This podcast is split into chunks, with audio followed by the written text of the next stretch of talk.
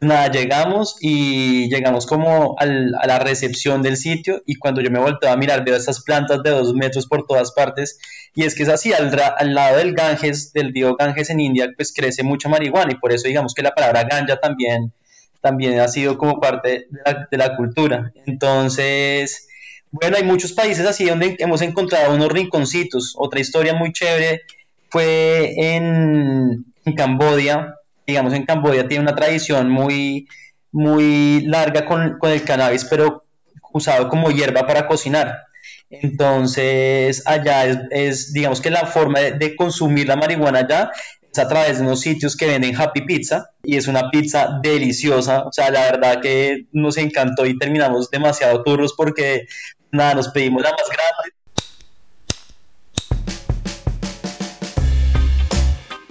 Estás a punto de escuchar el podcast La Voz del Cannabis, un programa que llega a ti inspirado en el amor y la pasión de un grupo de amigos por el autocultivo legal y las experiencias provenientes de la milenaria planta del cannabis.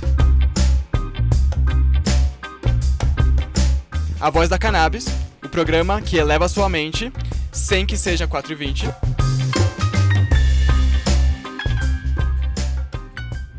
Advertimos que nuestro contenido es para mayores de edad. No motivamos el consumo de cannabis o malas prácticas que puedan llevarse a cabo con la planta. Ahora sí, empecemos.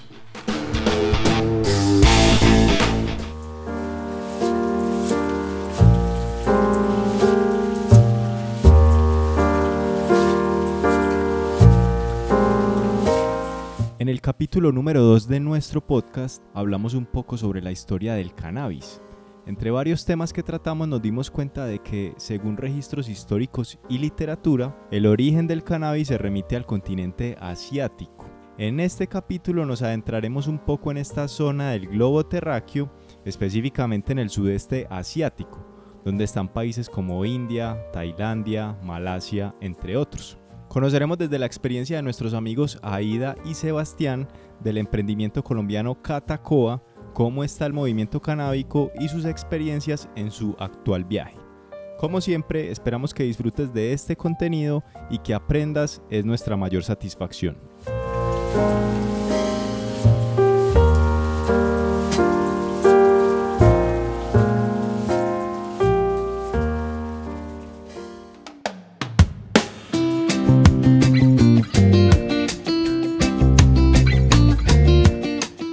Dato curioso.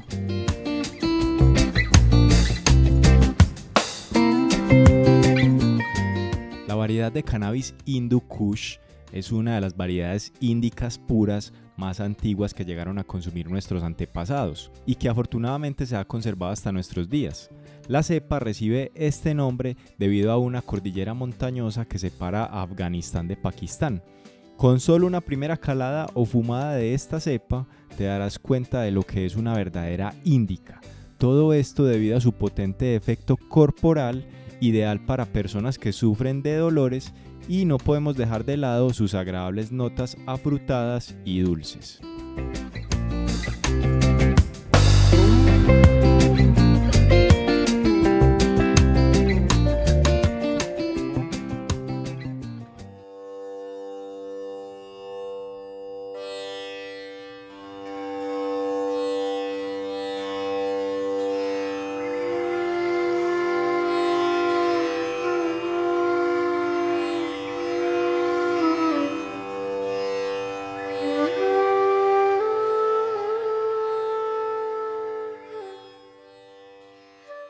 Tal chicos? Una vez más, otra vez, la voz del Cannabis Podcast, el programa que eleva tu mente. Sin que sean las 4.20. Ya hace días no grabamos juntos. Cristian y yo pues cada uno estamos desde la casa y nos dio pues ya la cosa, vamos a grabar juntos. Y qué más como un programa como el que vamos a desarrollar el día de hoy, que me parece muy interesante realmente y para muchos también, en el cual más de uno ha tenido la idea, bueno, vamos a viajar por el mundo, vamos a seguir pues ese emprendimiento viajero y ese, ese paseador que tenemos cada uno de nosotros por dentro y resultamos en lugares muy lejanos. O sea, a veces pensamos, no, vengámonos para Coveñas, para Cartagena, pero no, hay gente que viaja más lejos y, y es la aspiración de muchos de ellos. Y, y, creo que más de uno de esos viajeros es allegado a la marihuana o son marihuaneros, pues, como lo decimos coloquialmente acá. En este caso particular tenemos dos amigos, Aida y Sebastián. Que tienen un emprendimiento aquí en Colombia, pero se encuentran por fuera de Colombia. Los cogió la pandemia Los por cogió la fuera. pandemia por allá, empezaron a viajar, a seguir su sueño, vamos a buscar pues las experiencias y resultaron. Sebas, Aida, bienvenidos, ¿cómo están? Bueno, muchas gracias por la invitación. Muy bien. Aquí, como ustedes decían en la introducción, atrapados en India en medio de la pandemia, pero afortunadamente muy bien. Bien de salud y en en un sitio lleno de naturaleza, entonces eso nos tiene muy tranquilos a los dos. Hola chicos, ¿cómo van? Los saludo también por acá. Bueno chicos, entonces como para, para ir entrando en contexto, pues ya Andrés hizo una introducción súper completa, pero nos gusta cada que arrancamos un nuevo podcast con una persona, quién es esa, esa persona, quién es ese individuo. Entonces nos gustaría arrancar primero quién es Aida y quién es Sebastián y su relación con el cannabis. Bueno, entonces me presento, mi nombre es Aida Nao, trabajo en el equipo de Catacoa. ¿Quién soy? Bueno, puedo decir que en este momento soy una viajera, porque pues llevamos, digamos que dos años eh, viviendo esta experiencia de viajar, entonces creo que eh, la palabra viajera me puede definir este en este momento. Y bueno, tengo una relación muy cercana con la planta. Consumo eh, marihuana hace unos cinco años aproximadamente. Y bueno, creo firmemente en la planta, en sus beneficios, tanto medicinales como recreativos. Y por tanto la defiendo y la promuevo. Y aquí Sebastián, también eh, muy contento de estar acá. Sí, esa pregunta de quiénes somos es, es, difícil porque justo emprendimos este viaje para... Empezamos con pregunta de reina entonces. Sí. Justamente emprendimos este viaje un poco para um, soltar muchas etiquetas y para redefinir y pues cuestionar precisamente quiénes somos. Entonces estamos también en ese proceso de, de, de entender y esa búsqueda de, de, de conocer esa respuesta. Pero en términos de la marihuana, pues sí, un marihuanero más, eh, una persona que cree mucho, no solo en la marihuana, sino en, la, en las plantas y en el poder curativo de la naturaleza. Este, digamos que comencé con ese emprendimiento que es Catacoa, que promueve el autocultivo sobre todo, es digamos que el enfoque que le queremos dar mucho a la marihuana, aprovechando que Colombia es quizás el país más permisivo con, con el tema autocultivo.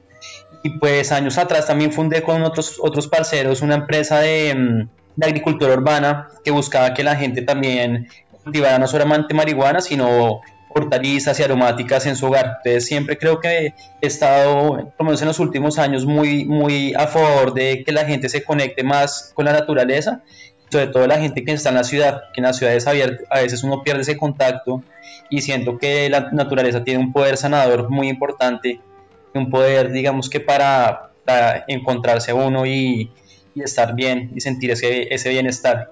Sin ánimos de sonar pues de pronto como incómodos, ¿podemos saber cuántos años tiene cada uno? Ah, tenemos la misma edad, 32.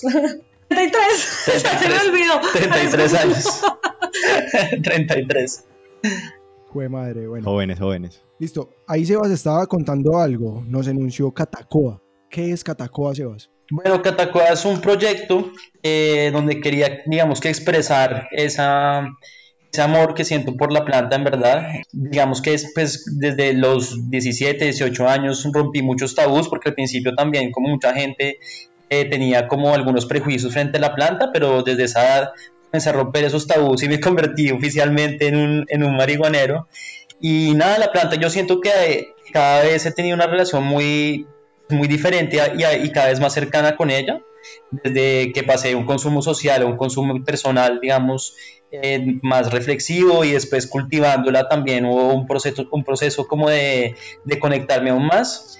Entonces decidí también crear un proyecto que, que permitiera educar sobre todas las personas, informar a las personas sobre, sobre la planta y sobre todo sobre el autocultivo. Yo, yo creo que es una forma muy bonita de, de, conectarse y entender la planta y verla como lo que es, una planta y como, como la, una naturaleza en, en todo su esplendor. Entonces Catacoa es un proyecto que tiene, digamos que todas, todas, es un 360, tiene como todas las, las, las aristas para que la gente pueda aprender a cultivar, entonces tiene información, tiene productos, tiene asesorías, eh, tiene un blog muy completo que hemos ido desarrollando, eh, no solo yo, sino que en, compañía de gente que también cultiva, y la idea es eso, que la gente se informe y, pueda eh, dar ese paso al autocultivo, que es yo creo que forma más, por así decirlo, más bonita de, de consumir en Colombia, sobre todo un país tan golpeado por el narcotráfico, hacerlo uno cultivar con sus propias manos y conseguirla, digamos que con sus propias manos, pues hace que uno se independice del mercado negro y consiga finalmente también marihuana de la mejor calidad. Es, ahí hay muchos beneficios y eso es lo que queríamos expresar con este proyecto. Un apasionado también, al igual que nosotros, de la planta del cannabis. Es una cosa maravillosa. Colombianos, pero están por fuera. Entonces ahí chicos, ¿cómo llegamos y decimos, bueno, listo, vamos a emprender un viaje de paseo, un viaje de experiencias, largo, corto? ¿Cómo fue la cosa de la que salieron de Colombia? ¿Hace cuánto y dónde han estado y la relación que han tenido con la planta en estos días? Bueno, entonces eh, les contamos un poquito, pues este es un plan que empezamos a imaginar o a soñar eh, hace mucho tiempo, hace como unos cinco años aproximadamente, donde los dos nos encontramos y teníamos como ese gran sueño de, de, irnos de viaje y sobre todo como de comprar un tiquete de ida, pero no un tiquete de retorno, porque sentíamos que se puede sentir muy distinto cuando uno pues va de viaje y tiene su tiempo limitado a cuando uno dice... ¿A cuándo vuelvo? No, exacto, no sé cuándo vuelvo, ni tengo tiquete, ni sé qué va a pasar. Entonces, pues en ánimo de, de como que aterrizar ese plan, obviamente pues toca organizarse en las finanzas, entonces digamos que ahorramos un buen tiempo, empezamos a definir también a dónde irnos, escogimos sudeste asiático pues porque al fin y al cabo en el sudeste asiático digamos que eh, hay muchos países, no, no está uno gastando en euros, mejor dicho, entonces de pronto rinde un poquito más los pesos colombianos. Y bueno, se fue haciendo como realidad el sueño hasta que logramos salir de, bueno, pues de, o, como dejar eh, lo que teníamos en Colombia y decir compramos el chiquete y nos vamos de viaje.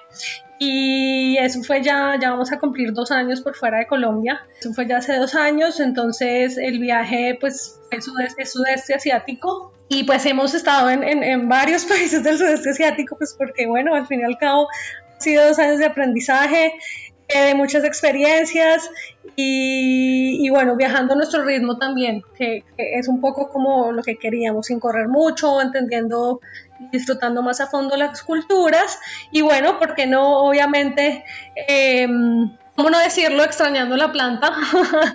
porque bueno, cada país digamos que tiene, tiene su relación y sus leyes, ¿no? Con, con, el cannabis. Bueno, si lo llevamos al momento exacto de este momento, eh, extrañándola más que nunca porque no estamos atrapados en India y no, no tenemos acceso pues, a un porrito, básicamente. Aida, ¿en qué países han estado? Así de manera general. Arrancamos en, en Filipinas, después de Filipinas estuvimos en Taiwán, Después de Taiwán pasamos por Tailandia, después hicimos Vietnam, después de Vietnam, Myanmar, Myanmar. Myanmar, después de Myanmar el año pasado vinimos a India y estuvimos, India es muy grande, entonces India, pues si uno de verdad lo quiere recorrer, no le alcanza el tiempo, estuvimos seis meses y así, pues, y todo, uno no le alcanza el tiempo, estuvimos seis meses en India. Y después de India volamos... Ahí recorrimos más que todo como el, el norte de India, sobre todo como la región cercana a los Himalayas que donde tenemos unas historias ahí chéveres con el tema de la marihuana. Y bueno, después de India fuimos a Singapur, Singapur estuvimos en Bali, pues en Indonesia, perdón, y en Indonesia, ¿dónde hicimos después de Indonesia? Eh, volvimos a Tailandia. Ah, no, fuimos a Sri Lanka, a Cambodia, a, a Cambodia. fuimos a Cambodia, eh, de Cambodia ya nos fuimos para Sri Lanka y de Sri Lanka volvimos a India. Y aquí en India ya llevamos seis meses. Otros llegamos seis en meses. enero, llegamos otros seis meses. Chicos, Más o menos 11 países 11 conté ahí. países ahí, fue madre. Eh, 11 de ciudades, perdón, 11 lugares. Estamos, estamos entonces, us- ustedes están en la cuna de la marihuana, porque de alguna manera la gente relaciona la marihuana, no, Canadá, Ámsterdam, Ujú. la Florida, todo, pero la marihuana es de Asia. O sea, ¿qué El podemos, origen. el origen de la marihuana se tienen registros de más de 10.000 años por estas zonas. ¿Cómo es la, la cultura canábica en, pues, en esos países que podríamos llegar a resaltar nosotros allá? Sí, o sea, es, es muy interesante como uno pensar que la planta aquí antes era utilizada en todo su esplendor, esa planta que es tan versátil se, se utilizaba de manera textil, como medicamento, para explorar, digamos, la parte recreativa, pero al igual que el mundo entero, Asia fue muy golpeada por esta guerra contra las drogas y ahorita la criminalización es muy fuerte, o sea, la mayoría de los países asiáticos es ilegal, ilegal. Claramente la comercialización de marihuana es supremamente ilegal en, muchos de esos países, sobre todo en los más estrictos como Singapur, Indonesia y Filipinas, hay pena de muerte por, por tráfico de, drogas, incluyendo la marihuana. Y muchas veces... Pero va, que hay un.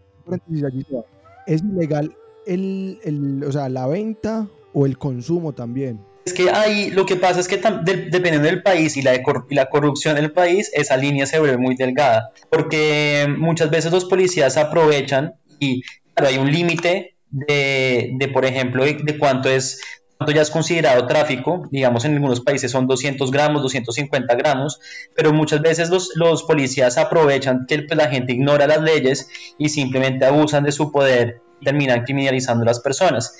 Sobre todo, eh, por ejemplo, en, en Filipinas, el presidente actual Duterte declaró fuertemente, digamos que fue una de sus políticas de campaña para ser elegido el presidente, declarar una fuerte guerra contra el, contra el narcotráfico. Pues han habido incluso gente que ha sido ejecutada extraoficialmente sin pasar por un debido proceso. Entonces, la verdad, en ciertos países es, es muy muy riesgoso, digamos que uno hace en la línea como el, auto, el, el, consumo está bien, en otros es más laxo, en otros sí digamos que hay una, hay, hay, hay, digamos que una tolerancia frente a la dosis personal, pero en la gran mayoría está muy restringido, está muy restringido y si el país, y si el país tiene leyes muy estrictas, pues es más difícil y si no tiene una policía muy corrupta como el caso de Indonesia, como el caso de Filipinas, incluso de India, donde, donde bueno, a uno se la pueden sacar muy cara. Sebas, una, una pregunta que surge, el tema del autocultivo y los cultivos a gran escala o los cultivos del gobierno, ¿han tenido la posibilidad de pronto de, de aprender un poco sobre estos temas en esos países? La verdad que ese tema apenas se está hablando. Tailandia es el país que está un poco más avanzado en ese tema. Ya está comenzando a abogar por el, por el autocultivo hasta de tres plantas India, en India digamos que es, muy parecido a Estados Unidos en, el, tema que da mucha libertad a los estados para definir algunas leyes, entonces hay un estado en India donde ya se está legalizando la producción de cannabis para uso textil, pero más allá de esos dos casos muy específicos, la verdad apenas se está tratando el tema, incluso solo el medicinal apenas está comenzando, o sea, digamos que hay, hay un atraso en, la legislación y, los países apenas están rompiendo ese tabú y pensando en cómo, cómo comenzar a, crear ese mercado medicinal. Pero es, es, muy incipiente, es como mirar a Colombia hace unos 6, 7 años donde el tema incluso medicinal todavía era un fuerte tabú. Chicos, tenemos entonces que hay unas políticas de drogas bastante fuertes en, en estos diferentes territorios. Pero entonces, ¿cuál ha sido el acceso que ustedes han tenido a la planta y qué experiencias han tenido entonces allí al ver tanta restricción? ¿Ha sido de manera clandestina? ¿Ha sido de manera abierta? ¿O llegando a lugares en los cuales pueda tener de alguna manera cultura canábica, sea religiosa, sea de tradiciones?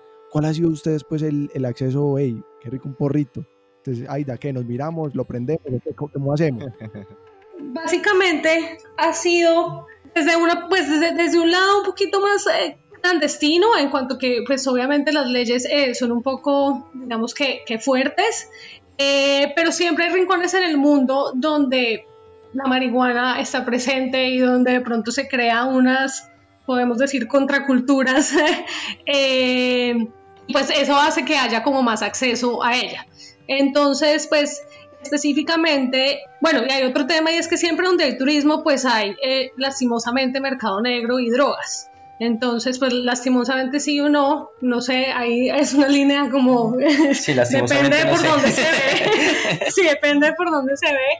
Pero pues lo digo es porque deberían ser legales, pero bueno.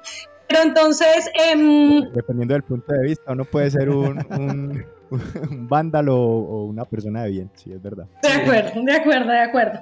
Pero tenemos, digamos que varios acercamientos y bueno, el otro, el otro tema que me, que, me gustaría decir ahí es que al fin y al cabo es una planta y es una planta que crece y nace y si saben está regada como maleza, eh, entonces a veces es difícil también controlar eso, como es por ejemplo el caso de India, donde tenemos pues una, una, una historia muy chévere que podemos compartir, eh, porque en el norte de India pues es que esto es impresionante cómo crece esta planta, pues al punto en que yo creo que el gobierno no puede llegar a todos estos rincones a controlar y a, a matar la planta. Eh, y son unos árboles que les digo, nosotros tenemos unas fotos con unos árboles de dos metros, dos, más de dos metros, y pues crece como maleza. Y, y esas, y esas fotos son un ashram, que es un ashram es como un sitio de un, un, sitio como decir de retiro espiritual, que es donde uno menos imaginaría que va a encontrar marihuana. Nada, llegamos y llegamos como a la recepción del sitio y cuando yo me volteaba a mirar veo estas plantas de dos metros por todas partes y es que es así, al, al lado del Ganges, del río Ganges en India, pues crece mucha marihuana y por eso digamos que la palabra ganja también, también ha sido como parte de la, de la cultura. Entonces, bueno, hay muchos países así donde hemos encontrado unos rinconcitos. Otra historia muy chévere fue en, Cambodia.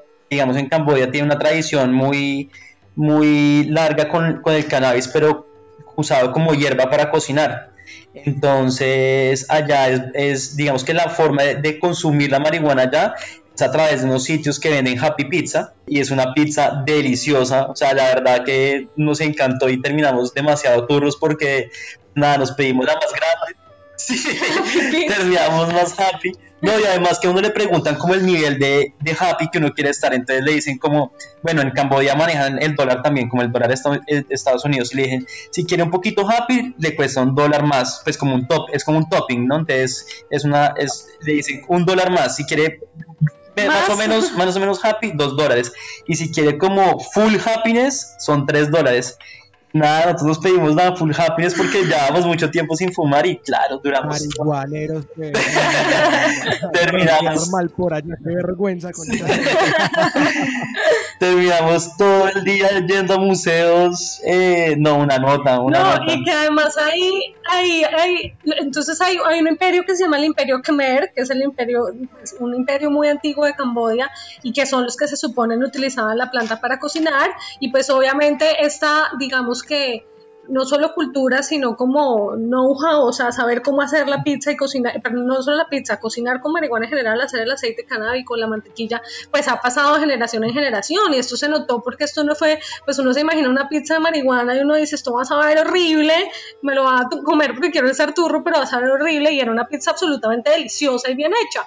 Entonces, em, ah, pues esa es la historia y ahí, ahí fue muy chévere descubrir que que eso existe y que pues bueno, es otra forma de utilizar la planta.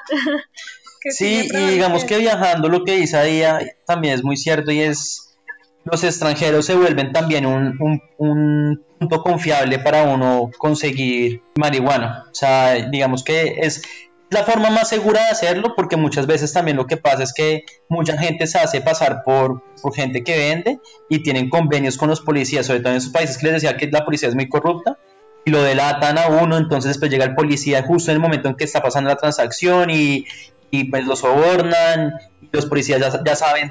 Llegan, ¿y qué tenemos acá? Exacto, exacto, llegan justo en el momento, como, ay, qué coincidencia. Me, me parece súper bueno ese consejo, pues para las personas que nos estén escuchando, que piensen viajar, lo que está diciendo Sebastián y Aida es súper importante, o sea, vean que las, los, las mismas personas, los mismos lugareños pueden transar con los policías simplemente por ganar dinero de cuenta de los turistas.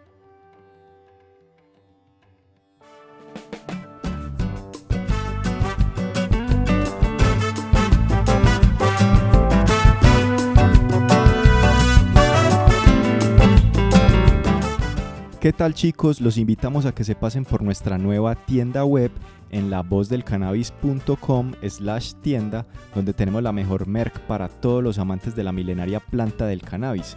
Tenemos disponibles artículos para autocultivo legal como semillas de colección, luces, timers, materas, artículos de moda y accesorios como calcetines, llaveros, cadenas y aretes, y numerosos artículos de parafernalia para que trates tus flores con respeto papeles, bongs, pipas, bandejas, blunts, clippers y mucho más. Envíos a todo Colombia y próximamente a nivel internacional. Recuerden lavozdelcannabis.com slash tienda.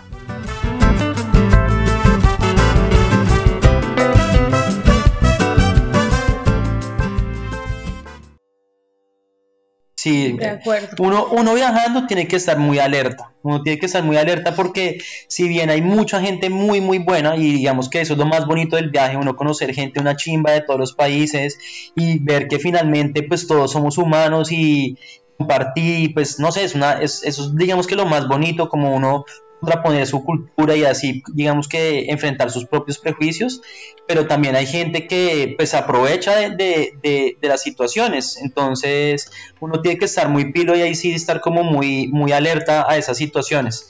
Entonces mi recomendación es como los extranjeros, porque normalmente los extranjeros están como en, en otra onda, por así decirlo, y, y ellos pues y si es un extranjero que lleva más tiempo viviendo en el, en el sitio o, o, se conoce mejor el lugar donde uno llegó, ya habrá conseguido, ya habrá pasado como por el por todo el tema y, y, digamos que es la mejor fuente para uno conseguir sin exponerse tanto. Entonces, bueno, así, así conseguimos.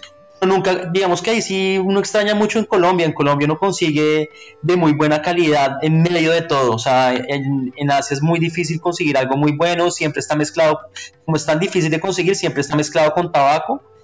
Eh, pues que a nosotros no nos gusta para nada. Chicos, en cuanto a variedades, de pronto variedades que les hayan dicho, ah, es, esta, esta hierba que les estoy entregando es de tal variedad. O por lo menos ustedes que han notado, o sea, marica, esto es una sabativitas rica, uy, qué indica tan fuerte, que, que predomina ya. No, es muy mercado negro. Es que en el mercado, ese es el, para mí también de los grandes problemas del mercado negro es ese, que el mercado negro no le permite a uno apreciar la marihuana siempre son vainas súper compactas, llenas de semillas, a veces les, les, ponen químicos para que se sienta la traba más fuerte o para que tenga como ese como bombeo cerebral, pero pues no, no, la, no es una planta bien, bien cultivada, bien cosechada, bien curada, entonces como que apreciar como, como esos esos olores, aromas y esa, esa es, es, digamos que esos sabores que tiene la planta el mercado negro y sobre todo en Asia es muy difícil. Sí, es que esa pregunta que tú estás haciendo eh, va muy ligada a ya cuando la marihuana se vuelve más legal, cuando nos informamos más, cuando no tenemos que depender de ese mercado negro, ¿verdad? Eh, aquí pues es todo lo contrario, es, es, es, mercado negro, entonces pues es lo que te vendieron y ya, y, y, y, no hay un desarrollo ni no hay una información para uno decir esta, véndeme esta cepa o esta otra, eso ni siquiera esas esa, esa cultura ha empezado a surgir acá. Empezará a surgir cuando empieza a legalizar, pero, pero es decir, un, un, no sé, Colombia hace 10, 15 años, pues a ti era lo que te vendían y ya. Y, ya. y digamos que lo, lo, único que uno podría, digamos que si hay dos, hay, India es quizás el país más reconocido por, por su calidad en medio de todo y, y hay dos, dos regiones en India sobre todo donde se produce eh, marihuana de, de, muy buena calidad y que podrían ser la excepción a esta regla.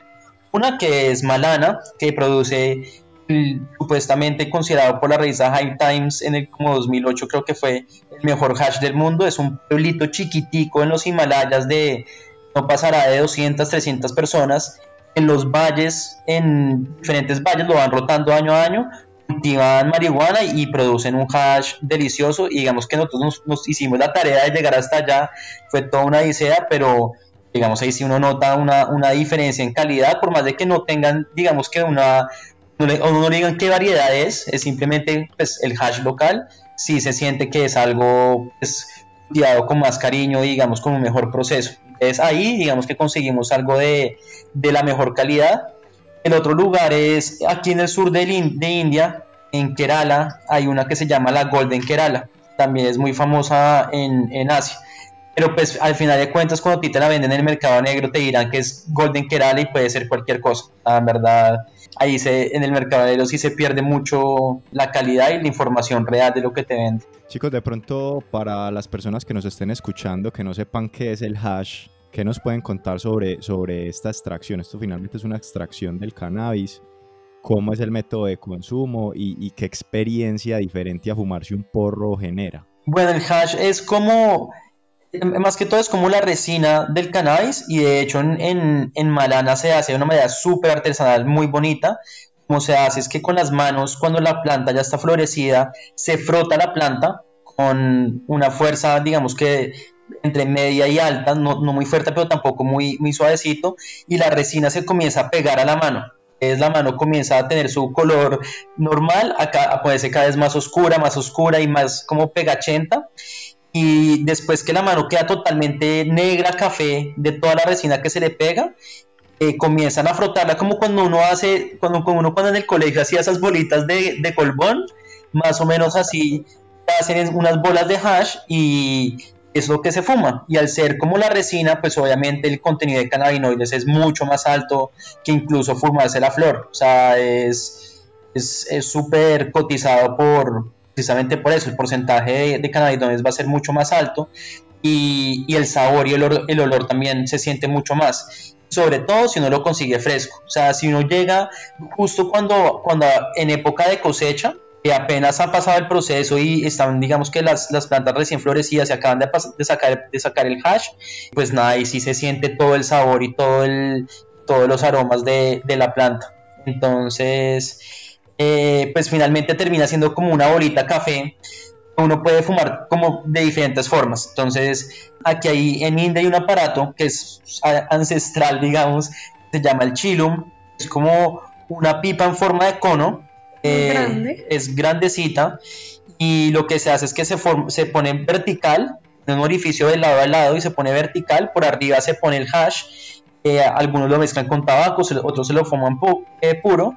Y por el orificio de abajo, pues se fuma como si fuera una pipa así es, digamos que una de las maneras ¿no? como se fuma el hash. Sebas, una, una preguntita ahí. Ese, esa es la que, la que muestran a veces en, en, los documentales, en televisión, que es usada como por monjes, como personas pues como de esa cultura espiritual. Sí, sí, sí, los, los, los, sadhus. Los sadhus en India, es como la forma en que, en que la fumé. Hay muchas fotos como los sadhus en una cuclilla es casi que imposible de hacer hasta para personas más jóvenes y esos sadhus a veces de 60, 70 años en una cuclilla impresionante fumando así con su con su chilum fumando hash y así es como lo fuman. Hash, o charas que también le dicen acá los charas. Entonces, sí. Sí, hash o charas y... Y sí, a veces también lo fuman, lo que hacen es hacer, hacen bolitas muy, muy pequeñas, de esa bola grande sacan bolitas muy, muy pequeñas, lo que hacen es o lo mezclan con la flor desmoñada, por así decirlo, lo mezclan con tabaco. Esa es la otra forma en que también se la fuman acá. Es una práctica muy habitual también en Europa, el combinar el cannabis con el tabaco. Sí, sí, sí, exacto. Sobre todo los españoles, italianos y franceses les, encanta, sí. Yo no sé, yo ya me mal acostumbré a fumar la sola y a mí me encanta es... Yo incluso me, me pone a toser cuando me la fumo con tabaco. Chicos, allí, allí pues hemos visto que hemos visto ya varios métodos. Hemos visto la pipa, hemos visto pues el hash, de alguna manera pues con el porrito, el porro mismo, por allá que más se ve, estas prácticas nuevas de consumo o por lo menos de, de, consumo de cannabinoides, que bongs, que de alguna manera rosin, métodos de consumo que se vean allá adicionales a los que hemos mencionado pues hasta ahora. Bueno, digamos el tema de extracciones no es casi que inexistente, es casi que nulo, es muy muy difícil conseguir eh, aceites o wax o cualquier extracción, es, es muy, muy complicado. Lo que más se consigue es la planta desmoñada, la, flor mezclada incluso con la hoja, no, no, no solo no venden casi que la flor eh, sola. Y en, en, términos de parafernalia o accesorios, pues lo que más se usa en verdad es, es los cueros. Como los cueros siempre están ahí a la mano porque se usan también para la industria del tabaco, pues es lo más asequible. Y quizás las pipas, ¿no? Sí, no, y se me ocurre otra que es la juca o narguile, le podemos decir en Colombia también, pues estos son unos artefactos como eh, históricamente son más como de este lado del mundo. Entonces a veces sí, eh, pero en casa la gente prepara su juca con, pues, con marihuana pero es otro artefacto así que se me ocurre. Sí, en vez de ponerle las esencias esas que, que le dan como el aroma a, fumar la, la, narguile, le ponen ahí un poquito de marihuana, entonces esa es, esa es como otra alternativa, ¿no? Pero el resto en verdad es, sí, es muy, es muy poco lo que se ve. O sea, vaporizadores, cero. O sea, no se ve nada. nada, Ah, bueno, en India, eso no es un artefacto, pero en India también algo muy chévere es que hacen, hay una cosa que se llama el Bang Lassi, incluso es, es legal y autorizado por el, o sea, el que lo vende es el mismo gobierno porque es como una práctica cultural y ancestral, o sea, eso es, es, una preparación que se hacía mucho tiempo y, y es como se, se, machaca la marihuana y se mezcla con un tipo de yogurt o a veces se hacen como comestibles Y, y, lo mismo, también te la vendían como en Camboya que te dicen el nivel de turrera que quieres llevar. Más alto le dicen full power, no shower, algo así, full power, como que uno no come, no se ducha, no pasa nada ese, en ese día.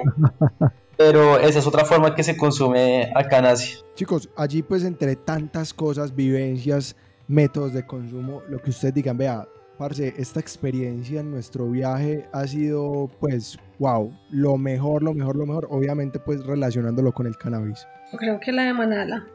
Yo creo que la que les estábamos contando eh, en las montañas al norte de India es, un pueblo muy especial porque solo llegar allá, mejor dicho, para llegar allá se requiere un esfuerzo. Eso quiere decir que uno es realmente marihuanero para querer ir a buscar ese hash a ese rincón del mundo. Porque, a ver, ¿cómo les digo? Desde, la, desde el sitio más cercano hay que tomar uno un carro privado, no llegan buses, no llegan nada, entonces contratar un taxi durante más o menos una hora eh, y ese taxi lo deja uno en un punto donde uno tiene que subir montaña arriba más o menos una hora.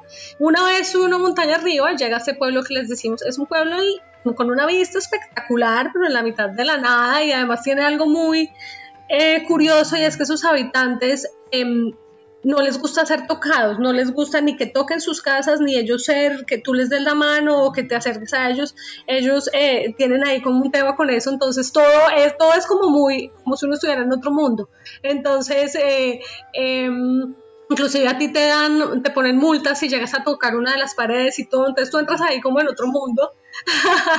pero, pero por el otro lado son unas, son unas personas completamente desconectadas como de este mundo y pues conectadas con la naturaleza y conectadas con esta planta, porque allá, además de que la siembran, pues crece como maleza de nuevo. O sea, esto es uno, de acuerdo, uno ya llegando al pueblo subiendo las escaleras, todas esas escaleras estaban llenas de marihuana para donde uno mirara.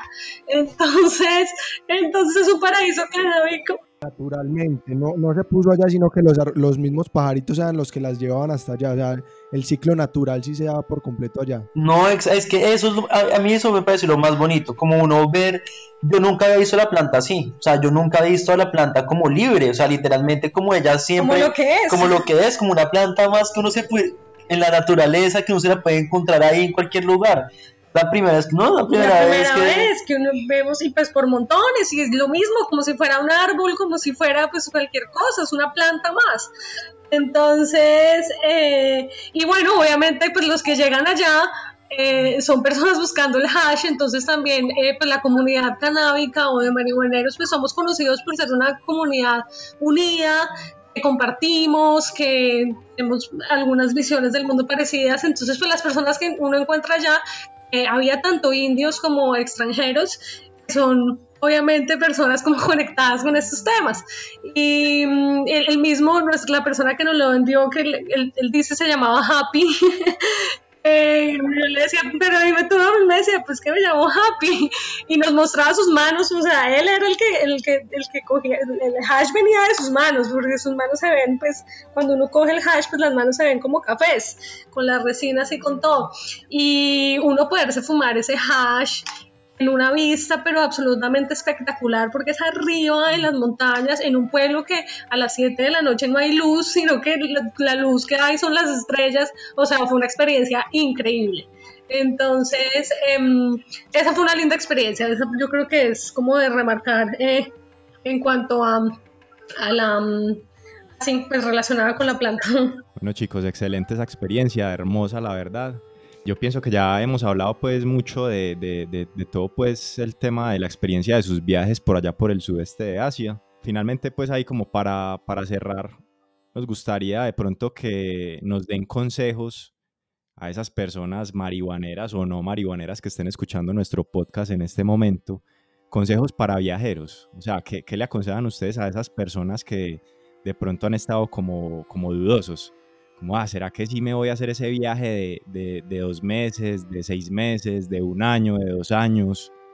Y también hay que tener en cuenta qué consejos darle a la hora pues de tener experiencias canábicas. Con quién, dónde buscar, a quién preguntar, si puedo llevar o no en la maleta, pues como esas cositas que la gente llega y dice, ¿será que me llevo ese porrito metido en la maleta? ¿Será que no me lo cogen en el aeropuerto o algo así? Pues, ¿qué nos pueden decir ustedes al respecto? No, pues yo creo que con respecto a la gente que quiere viajar, la recomendación sería que lo hagan. Yo creo que estamos, bueno, en este momento estamos en una situación muy particular, pero en general antes de que comenzara toda esta pandemia, es, estamos en una época donde viajar a veces es más fácil, o sea, ya hay más aplicaciones, hay más empresas que le facilitan a uno la vida de, de uno dónde quedarse, de uno qué tipo de transporte coger, incluso también le ayudan a uno viajar más barato. ya hay, digamos, donde, aplicaciones donde uno puede encontrar sitios donde uno lo hospedan casi que gratis o voluntariados. Incluso en, en otros países hay algunas aplicaciones donde uno eh, encuentra sitios donde uno se queda eh, para que cuide gratis, pero cuida las mascotas de la persona que está viajando. Entonces, como que hay muchas cosas por ahí, muchas oportunidades, y un viaje ya no, necesariamente tiene que ser tan, tan caro si uno, si uno explora estas, estas opciones. Entonces, yo creo que lo primero es eso, es mentalizarse, es decir, cómo voy a hacerlo. Ah, este es, esto es algo que quiero hacer y visualizarlo. Entonces, como que traerlo con el pensamiento, esto va a pasar. Después, pues obviamente vivimos en un sistema donde lastimosamente pues la plata es importante, entonces como que entender más o menos cómo es los costos del viaje, lo necesito y, nada, pues hacerlo, hacer, hacer lo posible para ahorrar, pero, pero ya una vez que esa, esa meta esté cumplida, pues ya comienza lo chévere que es ir a explorar y la verdad que un viaje es una experiencia muy bonita, ya sea de cinco días, diez días, un mes, un año, pues un viaje uno siempre le enseña porque que lo saca uno de, su burbujita. Nosotros vivimos en, nuestras burbujas, en lo que nosotros creemos que es la realidad y que es la verdad de las cosas. Viajar a uno lo contrapone con diferentes experiencias, personalidades, culturas. Se da uno cuenta de, la inmensidad del universo y la, diversidad de verdades que pueden coexistir. Entonces, pues es una experiencia que le enseña mucho y, lo hace a uno cuestionarse un montón a uno mismo y, llevándolo al, inicio de este podcast, lo hace preguntarse mucho, pues uno, uno qué, quién es y uno qué es en verdad. Entonces lo pone a filosofar muy, muy, de una manera muy interesante y, bueno, ojalá acompañado de un porrito, pero sí es una aventura, una nota, es algo muy interesante. Sí, mi, mayor consejo ahí sería, uno siempre tiene excusas, cuando me suena el sueldo, cuando ese proyecto reviente, cuando no sé, yo creo que es lanzarse al agua. Yo creo que es claro, necesita un poquito de planación, pero háganlo. Ejecutar. Ejecutar, a ejecutar y uno no se va a arrepentir y hacerlo, hacerlo, hacerlo una realidad sin llenarse de tantas excusas que a veces tenemos. Ustedes ahorita hablaban de algo que me quedó sonando y es el tema de viajar sin afán. Muchas veces las personas planean los viajes como, ah, bueno, voy, voy para tal parte, digamos voy para París, y me voy a quedar dos, tres semanas. Y hoy tengo que ir a tal Pero eso, entonces la agenda es súper apretada, ¿no? La Torre Eiffel mañana, el Museo del Louvre pasado mañana, ¿Qué, ¿Qué, consejo le dan ustedes a esas personas de acuerdo a su experiencia de viajar sin afán? ¿Qué, qué beneficios tiene eso? ¿Qué, ¿Qué, se puede resaltar de eso? simplemente permite que uno profundice más en el país donde uno aterriza y que se la tome más laxo para uno realmente aprovechar la, experiencia que está viviendo. O sea, uno a veces también genera muchas expectativas. Entonces uno dice, bueno, tengo una semana y ya que voy a ir a Europa, o no sé, pongámoslo más cercano, ya que voy, voy a viajar por Sudamérica, en una semana quiero recorrer Perú, Chile y Argentina. Si uno hace eso, va a estar, uno, la mayoría del tiempo va a estar desplazándose, entonces no va, no va a tener efectivamente un tiempo como de disfrute, de conocer. Y dos, pues va a estar a un ritmo acelerado, que es precisamente lo que uno quiere desconectarse un poco cuando viaja. Entonces yo ahí sí pues soy de los que recomienda y eso es muy personal y, ahí sí es mi, mi, forma de ver el viaje. Sí recomendaría pues uno siempre usar el tiempo con el que dispone o los recursos que uno tiene y planearlo para que uno pueda estar tranquilo viajando. Entonces si tengo una semana, bueno, de pronto entonces solamente recorro un país y recorro dos ciudades solamente o una ciudad, pero los conozco bien, me lo disfruto, voy lento, conozco a la gente local, me la parcho, si me, si me gusta el sitio, entonces me puedo quedar un día más. Permite, yo creo que conectarse un poco más con lo que está pasando dentro del viaje. Sí, yo diría que es como entender que las ciudades, por ejemplo, París no es la Torre Eiffel la Torre Eiffel es parte de París, pero digamos ahora con el tema de redes y con todo esto, París no es la Torre Eiffel, París son muchas cosas más que la Torre Eiffel, es la experiencia que tú tienes ahí, es la comida, es, ¿sí saben? Entonces como que em, no quedarse con ese check que uno tiene que hacer por hacerlo. Y obviamente si uno va a París, pues eh, eh, obviamente va a ir a la Torre Eiffel y, y muy bien conocerla, pero digamos que si uno va un poquito más allá y entiende un poquito más la cultura y sí, eh, se da la oportunidad de conocer más cosas, eh, le cambia a uno el chip también y, puede llevarse, digamos que una imagen eh, mayor del lugar que conoció. Y también viajar despacio le permite a uno tener un poquito más de flexibilidad y lo que hemos descubierto es que a veces los mejores días son los que pasan algo que uno no se espera. Entonces, a, lo que uno no planeó, entonces que uno, bueno, salió y es que a comer y terminó conociendo gente y terminó en una fiesta, una nota y bueno, si uno está viajando lento de pronto entonces puede extender un poco más, un día más estadía en ese lugar y, y pues disfrutar más el momento. Entonces digamos que esos son algunos de los beneficios que tiene viajar un poco más despacio, pero pues también está el balance, ¿no? Pues a veces también uno quiere conocer y, y yo entiendo que hay muchas personas que aprovechen esa oportunidad para conocer lo, más, lo que más se pueda. Son personalidades también. Hay personalidades más aceleradas y que los funciona de la otra manera y también está bien, todo es correcto. Pero sí es chévere darle la oportunidad de pronto no dejar un poquito más despacio y, y ver cómo se siente uno. Y el consejo para los marihuaneros cuando quieran meter experiencias canábicas ahí, ¿qué, ¿qué, le podríamos decir? O sea, tener en cuenta que prudencia, investigación o qué debemos de tener en cuenta a la hora de, tener experiencias o adquisición de marihuana en alguno de esos lugares, pues eh, de manera adecuada. Que yo agregaría ahí que ya nos dieron un consejo muy importante, que es el de en un inicio contactar con los mismos turistas. Sí. No remitirse como a los lugareños. De acuerdo. Entonces yo creo que uno, el tema de investigación es clave. Entonces, uno va a viajar, le hace un par de blogs, un par de, de, de, artículos o de fuentes de información que hagan saber a usted cuáles son las leyes del país y cuáles son los riesgos pues también de, fumar en ese país. Entonces hay países donde en verdad no vale la pena. Por ejemplo, en Singapur no vale la pena porque es un país donde no hay corrupción, ah, todo es súper rígido. Si a uno lo cogen, lo más seguro es que vaya a la cárcel. Si uno es extranjero, pues le puede ir peor. Lo pueden acusar por tráfico de drogas y puede terminar con pena de muerte. Entonces, eh, lo primero es investigar muy bien las leyes de cada país y, saber cuál es el, marco legal y cuáles son las reglas del juego. Lo segundo es que yo mencionaba, andar muy, muy, muy atento, muy alerta a lo que está pasando. Entonces, eh, uno darse cuenta, pues, quién es más de confianza y quién no. Entonces, si uno se queda en un hostal, por ejemplo, si uno se queda en un hostal, por ejemplo, la gente que trabaja en el hostal normalmente es gente buena onda, a veces trabajan extranjeros que se están quedando ahí por un rato como voluntarios. Entonces, esa gente es perfecta para preguntarle dónde se consigue, además que se están quedando en el hostal, entonces ya hay un tipo de relación ahí. Eh, y los otros extranjeros que están en el hostal, pues también perfecto, porque son gente que también está en el mismo modo viaje. Y, y de pronto también buscando como uno. Exacto, exacto. Entonces ya pueden incluso armar parche y todo. Ponerse a preguntar por la calle tiene un, riesgo muy grande y es que uno, uno no conoce la calle de los otros países. Uno conoce la calle de, su país y uno en su ciudad uno sabe cómo moverse, por dónde moverse, a quién le creo, a quién no le creo. En otros países no, uno está jugando de visitante, por así decirlo.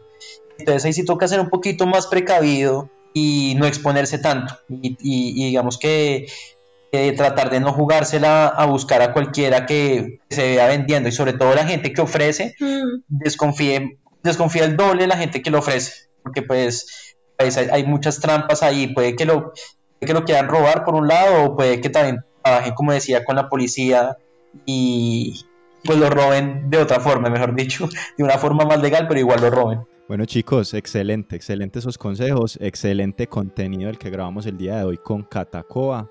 Aida y Sebastián.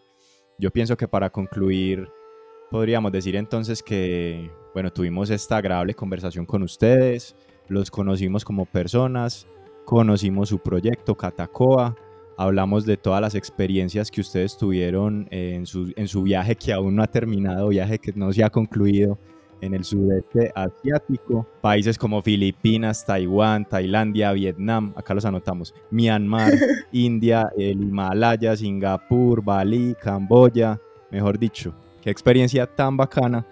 Yo resalto de esta conversación básicamente dos punticos. Me parece muy interesante que un lugar como el sudeste asiático que podemos decir que es la cuna del cannabis, donde nació el cannabis, el origen del cannabis, me parece la verdad increíble que a hoy en día el cannabis sea ilegal. O sea, me, me parece interesante y me parece como triste también al mismo tiempo. Y segundo, ustedes que son colombianos, yo sé que Andrés también lo siente como de, de la misma manera que lo siento yo. Yo pienso que al tener conversaciones de este tipo, uno se da cuenta y uno reafirma que es un privilegio vivir en Colombia siendo pro-canábico. Bueno, otros países que también tengan leyes más permisivas.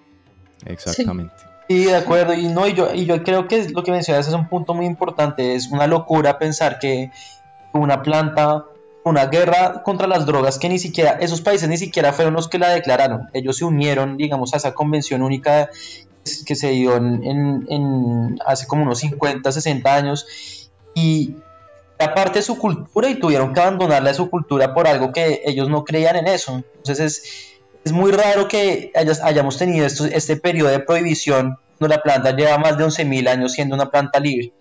Entonces estoy seguro que es, una, un periodo, digamos, negro para el cannabis, para la planta como tal, pero que con la ayuda de la comunidad, y, si, y yo creo que hay un mensaje chévere es que nos volvamos una comunidad bien unida, lograr que las cosas cambien. Si bien Colombia es un, país más permisivo que Asia, nos, queda mucho terreno por ganar y, toca seguir adelante protegiendo pues nuestros derechos y, y, los derechos de la planta también. Chicos, perfecto. Bueno, ya yo creo pues que ya para terminar quedan los micrófonos abiertos para ustedes para que den sus redes sociales, la publicidad que quieran hacerse y si de pronto quedó algo más por decir que quieran resaltar, chicos, espacio es todo suyo.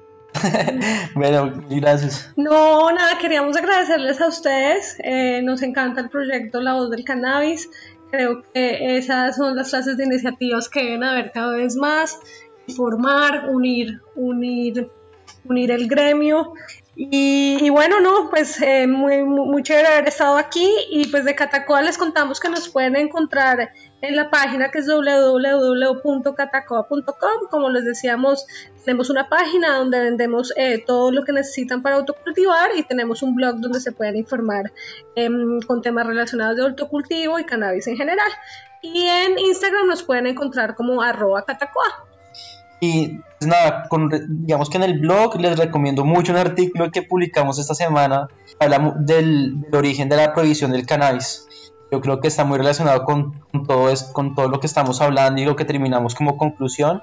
Pues nada, entender eso, ese origen tan, tan loco y tan, tan con lleno de prejuicios, de prensa amarilla y, y de, de, manipulación mediática. Entender que en verdad nunca. Claro que en última estuvo más mediado por fines económicos que realmente sociales y medicinales. Sí. Exacto una guerra ajena completamente a todos estos países, incluyendo Colombia. Terminamos pues en esto. Entonces nada, ese es súper recomendado para los que se quieran informar un poco más de, de, cómo comenzó esta provisión tan rara que estamos viviendo. Que saber el origen también nos puede dar luces de, de cómo acabar esta, esta época.